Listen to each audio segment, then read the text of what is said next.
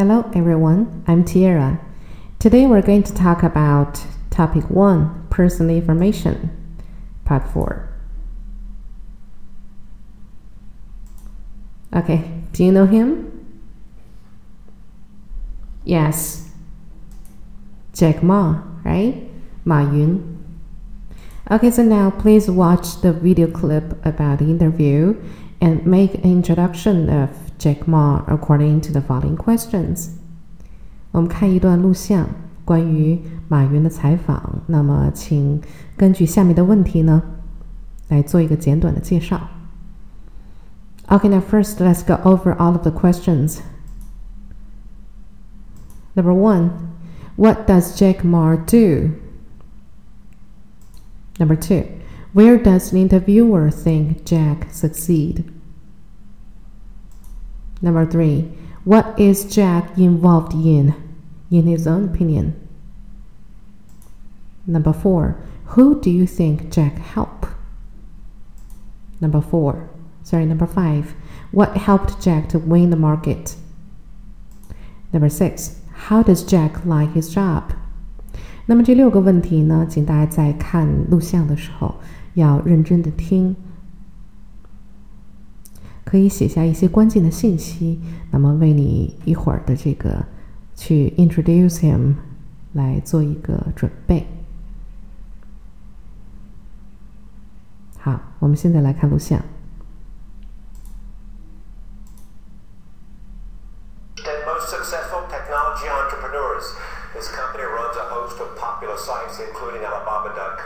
A trade site for small businesses that has more than 50 million users in more than 240 countries.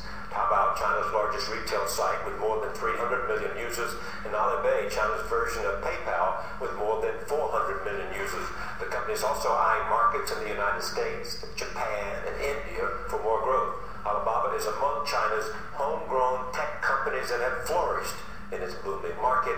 China already has the world's largest internet population with over 400 million people online. I'm pleased to have Jack Ma at this table for the first time. Welcome. Thanks. So tell me how you got involved in technology. Well, actually, too, now I'm still not involved in technology. I'm involved in the, the, the, entrepreneurship. the entrepreneurship because I was trained to be a high school teacher. I know nothing about technology. Till now, the, the only thing I can use my computer is send, receive, email, browse. That's it. So I even scared You can't write code? No, no, no, not at all. I, I always wondering how the code works.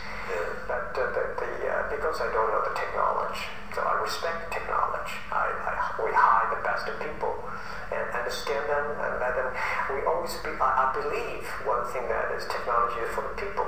We should tell the technology guy what the consumers want, what the people want. Because I believe 80% of the people in this world are like me. We love but we're of technology. So that's. Yeah. So what was it about you in creating these companies? Well, um, I started the first internet company in China in 1995 called ChinaPages.com. Just by accident, I came to the States, I found internet, I said, wow, this something is going to change the world. So I started the business. and You knew it was going to change the world when you saw it. Yeah, yeah, I, I, I think this thing is going to be huge, but I, I honestly, I did not know after 15 years that growth that fast. And um, I worked for myself for three years in computers, China Telecom, the SOEs, you know, state-owned business, and then I started film, and then joined government for 14 months, and then started Alibaba.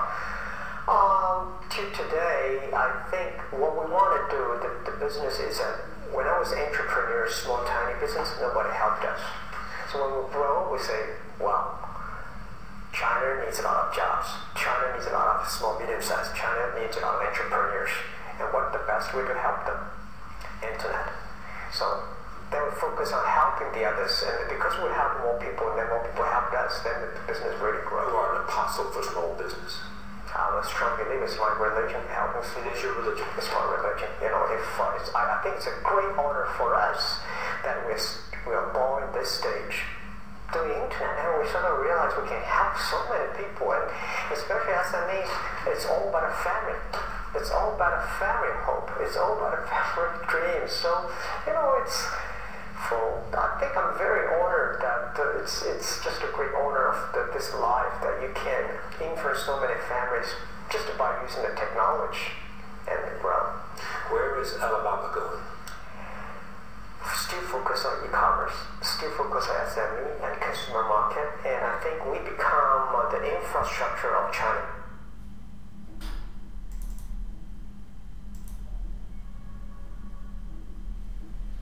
Okay, have you got information? 如果你没有得到你想要的信息的话，大家可以再呃重复的再看一遍。好，Now I give you I give you my answers. Okay, so introduction of uh, Jack Ma. Jack Ma is the founder of Alibaba, which is China's largest e-commerce group. The interviewer thought he succeeded in getting involved in technology. Actually, he is involved in entrepreneurship, in his own opinion. He is happy to help every individual family to get jobs. That really helps him to win the market. He is fond of his job. 好，我们来看这里边的五个词汇。The first one, succeed. Second, be involved in. The third, individual. The fourth, win. Last one, be found of. 我们一个一个来看。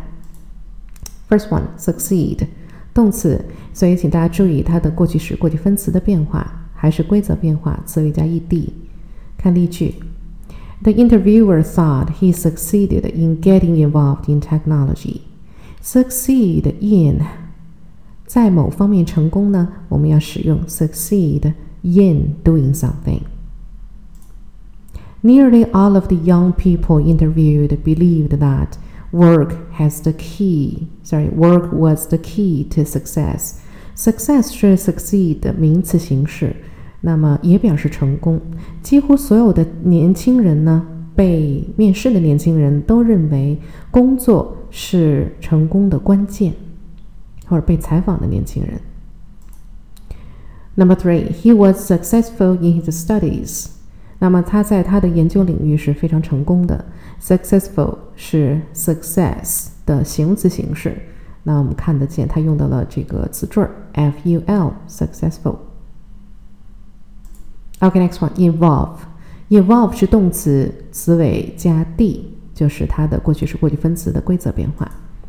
Number one, actually, he is involved in entrepreneurship in his own opinion. 那么以他自己的观点呢，他自己看来呢，实际上他参与了企业家的这一部分。Entrepreneurship 是企业家身份或者企业家的职能，所以 be involved in 有参与的意思。She wants to be involved in every area of your life. 他想要介入你生活当中的每一个部分。Number three, I seem to have involved myself in something I don't understand. 那么这里呢，使用到了 involve 的另外一种用法，involve oneself in。那么这里表达的是什么意思呢？大家根据这个句子来猜一猜吗？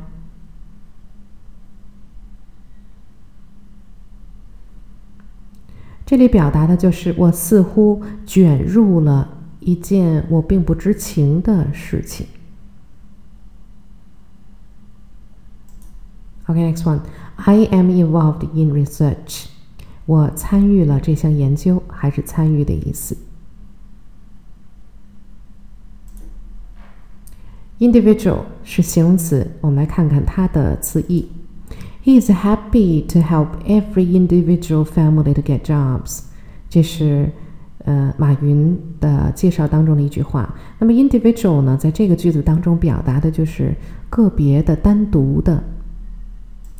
我们再看一个，They wait for the group to decide rather than making individual decisions。他们等待着公司呢来决定，而不是说做出个人的决定。个人的 individual 形容词。Each family farms individually and reaps the benefit of its labor。那么这里呢，用到了 individually，individually 呃，是 individual 的副词形式，意思就是各家经营各自的农场，收获各自的劳动成果。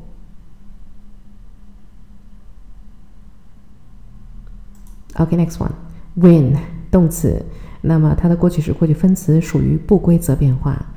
One，one，例句：That really helps him to win the market。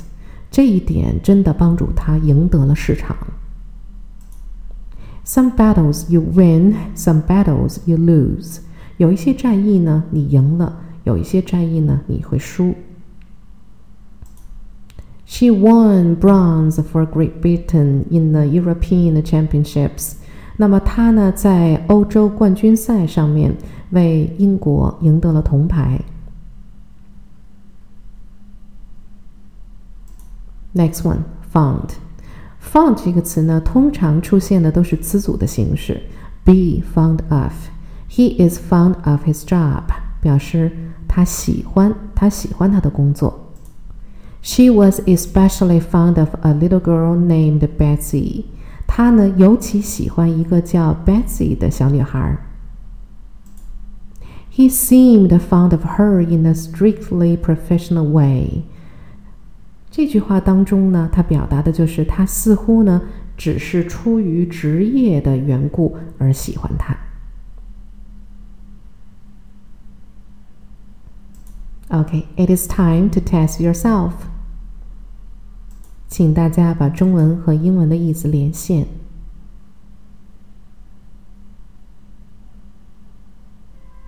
好，相信大家做的应该是非常好的。那我们到了最后一个部分。An application letter. Suppose you have seen an advert for a job in Alibaba on the internet after graduation. You really want to work in Jack's company. Please write an email with the five words above to apply for a job. You are supposed to introduce your experience and advantages to get it. 那么假设呢，你在网上刚刚大学毕业啊，在网上看到了一个阿里巴巴的工作的广告，招聘广告。那么你真的特别想去马云的公司工作，请写一个 邮件，用以上的五个词汇。那目的是呢，就是要申请这份工作。呃，应该是要介绍你自己的经历和你自己的优势。才能够打动马云哦。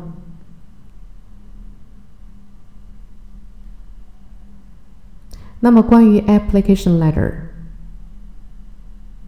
和 email 的一些个开头结尾的小技巧，老师给一些。Beginning, I write this letter to apply for the position that you have advertised on the internet. But ending, I am available for interview. 好，大家在这里可以暂停，然后自己写完了之后再看老师给的 sample。Okay, sample. Dear Director of the Personnel Department， 人事部的主管，I write this letter to apply for the position that you have advertised on the internet. I have just graduated from university. I am fond of something related to computers and the internet. I have ever been involved in the web design competition in my university and won the first prize. That really helped me to make it clear where my individual career would go. I sincerely hope I can succeed in the field on such broad platform like Alibaba. I am available for interview. I will appreciate it if you can give me an opportunity for that. My telephone number is Looking forward to your early reply. Yours, Tom Smith.